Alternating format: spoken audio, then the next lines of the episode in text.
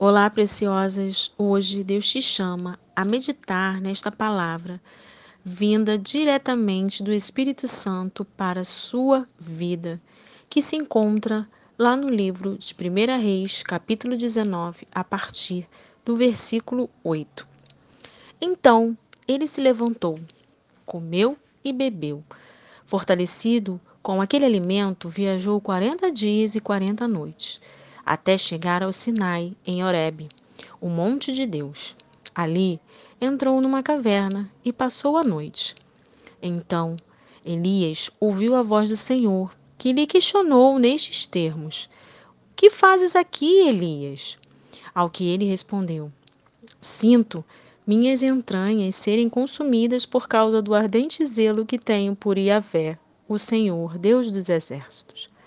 Porquanto os israelitas abandonaram a tua aliança, destruíram os teus altares e mataram os teus profetas ao fio de espada.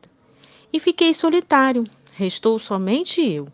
E agora procuram também tirar minha vida.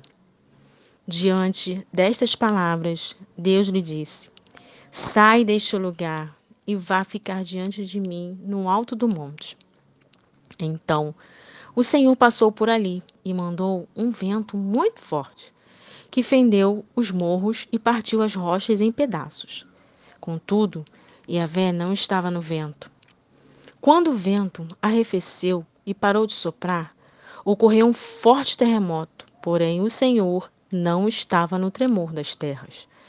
Em seguida ao terremoto, caiu um fogo, mas o Senhor também não estava no fogo. E depois do fogo veio um sussurro de brisa suave e tranquilo. Assim que Elias percebeu aquele murmúrio, puxou sua capa para proteger o rosto. Saiu e postou-se à entrada da caverna, e uma voz lhe indagou: Que fazes aqui, Elias? A experiência de Elias na caverna está entre as passagens da Bíblia que mais evidenciam a fragilidade humana. O profeta Elias presenciou o agir de Deus de forma extraordinária. Ele viu morto ressuscitar, viu Deus controlando diretamente a natureza, secando a terra e depois mandando chuva. Viu fogo descer do céu, porém, depois de tudo isso, tentou fazer da caverna o seu lar. No capítulo anterior, Elias ele aparece no auge. Nem de longe lembra um homem com medo, com crise de identidade e um discurso vitimista, escondido dentro de uma caverna, desejando até mesmo a sua própria morte.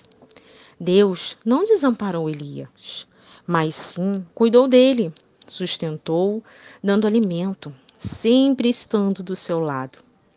Deus questionou Elias: Que fazes aqui, Elias? E hoje Deus fala com você o que fazes aqui, preciosa? Ele te chama para você sair desta caverna. Há momentos da nossa vida que acabamos entrando em cavernas devido a situações como tristeza, depressão, ansiedade, medo, solidão, frustrações, angústia, luto. Mas Deus, ele te chama para te tratar com amor e compreensão. E ele vem como um sussurro de brisa suave e tranquilo e te chama para você sair da caverna. Como um pai lhe compadece de seus filhos, assim o Senhor lhe compadece dos que o temem.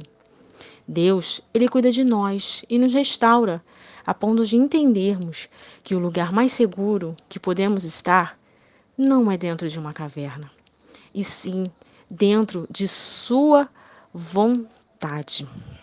Ele te chama para sair da caverna e se refugiar no esconderijo do Altíssimo e cumprir o seu propósito em sua vida. Não esqueça, preciosa, a caverna é um lugar de tratamento, não de morada.